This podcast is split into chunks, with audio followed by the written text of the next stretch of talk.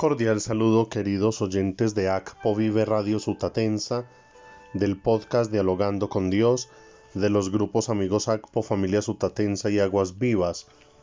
Elevamos nuestra acción de gracias a Dios por el cumpleaños de Luis Ortiz Saavedra en Barranca Bermeja, por José Alexander Quispe, que el Señor les colme de abundancia, de gracia y bendición.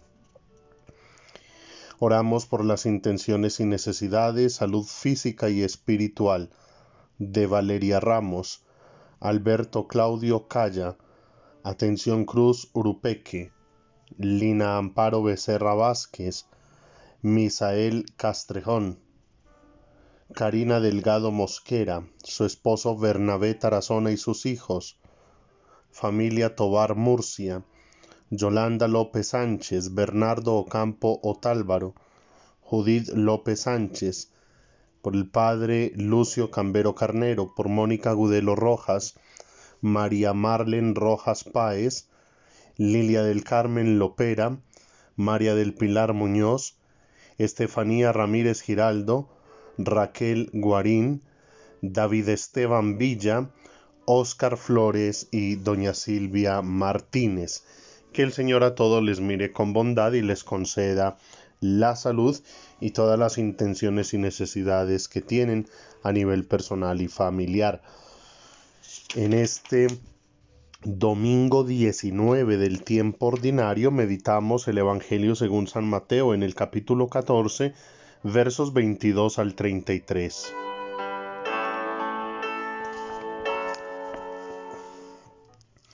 Después de repartir los panes a la multitud, mandó Jesús a los discípulos que se embarcaran y se adelantaran a la otra orilla, mientras él despedía a la gente.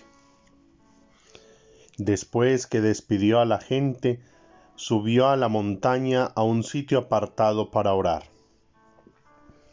Cuando anocheció, estaba él solo allí. La barca ya se había alejado mucho de tierra, y las olas la sacudían violentamente, pues el viento era contrario. A la madrugada se les presentó Jesús caminando sobre el lago. Los discípulos, al verlo caminar sobre el lago, se asustaron pensando que era un fantasma y del miedo gritaron. Pero Jesús les habló enseguida. Calma, soy yo, no tengan miedo. Pedro entonces le dijo, Señor, si eres tú, mándame ir hacia ti caminando sobre el agua. Jesús le dijo, ven.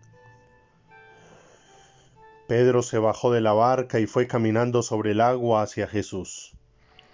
Pero al sentir la violencia del viento, le dio miedo y empezó a hundirse. Entonces gritó, Señor, sálvame. Jesús, extendiendo inmediatamente la mano, lo sostuvo y le dijo, Desconfiado, ¿por qué dudaste? Cuando subieron a la barca se calmó el viento los que estaban en la barca se postraron delante de él diciendo, verdaderamente eres el Hijo de Dios. Palabra del Señor.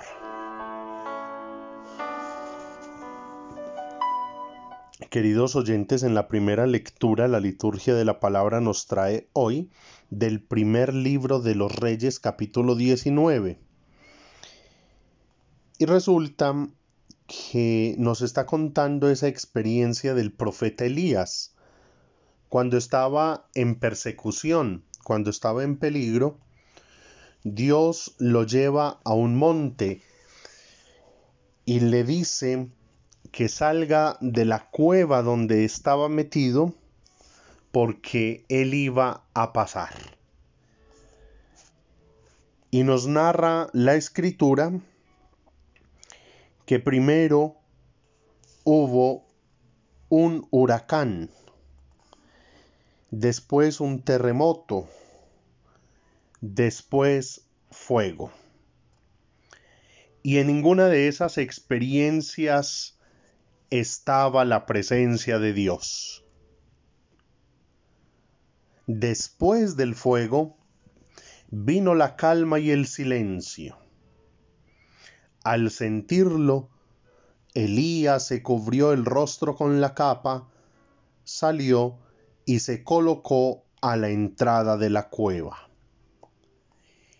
Fue en esa experiencia de un viento suave, en la calma y en el silencio, donde Elías pudo experimentar de una manera más fuerte, más especial, la presencia de Dios.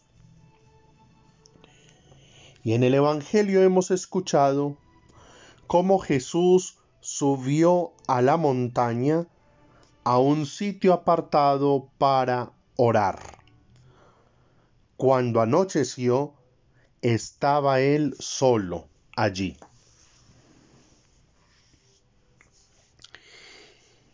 Y como con esas dos realidades de la liturgia de la palabra de este día, yo quiero hacerles una invitación y que sea como un reto o una tarea para todos y cada uno de nosotros.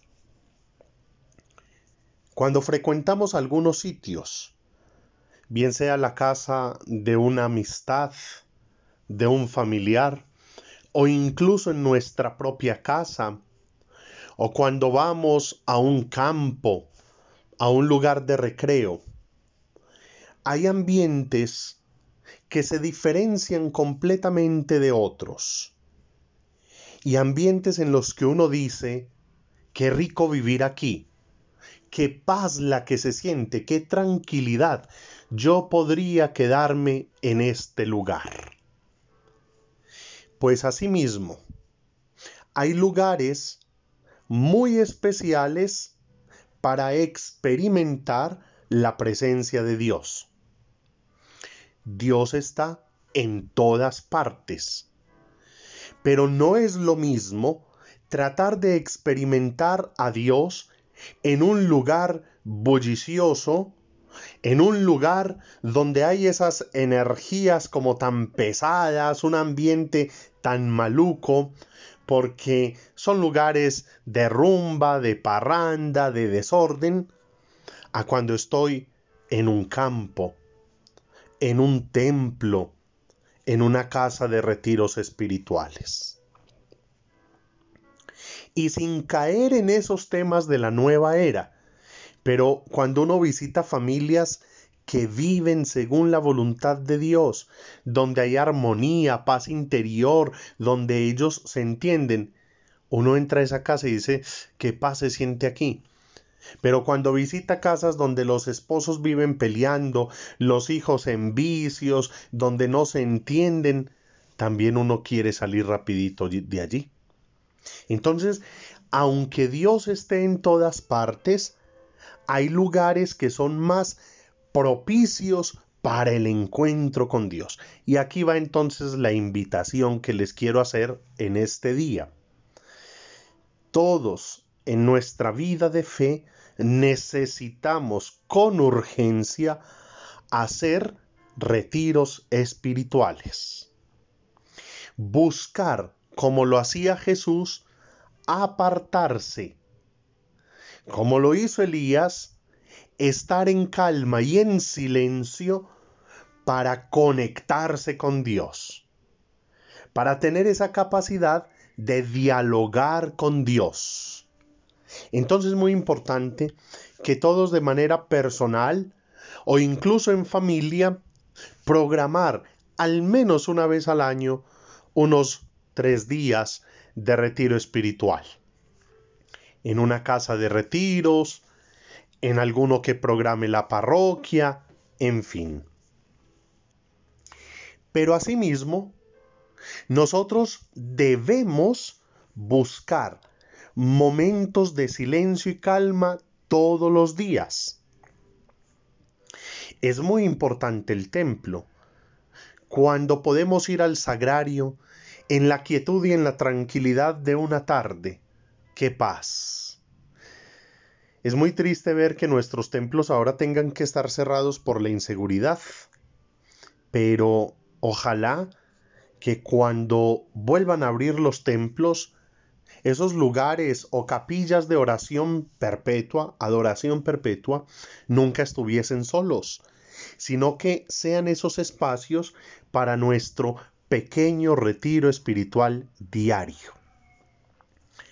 En casa, qué bueno que en casa tuviésemos un lugarcito para tener un pequeño altar con una imagen sagrada que nos recuerde la importancia de la oración, que nos invite al recogimiento y que en medio de los quehaceres de la vida nosotros tengamos la posibilidad de decir, me aquieto, me acallo, me tranquilizo 15 minutos, media hora para dialogar con Dios.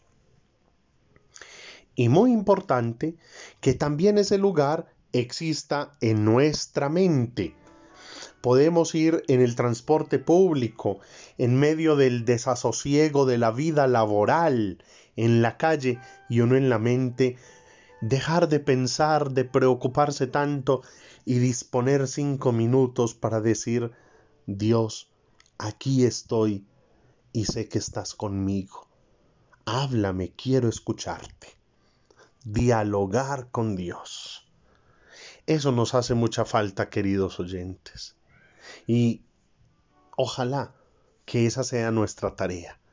Aprender a buscar esos espacios y esos momentos para ese encuentro más especial y más fuerte con Dios, para escuchar a Dios, para dialogar con Dios. Esa es la invitación que he querido hacerles en este día a la luz de esta palabra. Que el Señor nos hable, nos hable el corazón y que nosotros estemos dispuestos a escucharle. Ruega por nosotros, Santa Madre de Dios, para que seamos dignos de alcanzar las promesas y gracias de nuestro Señor Jesucristo. Amén. Feliz día, que Dios les bendiga.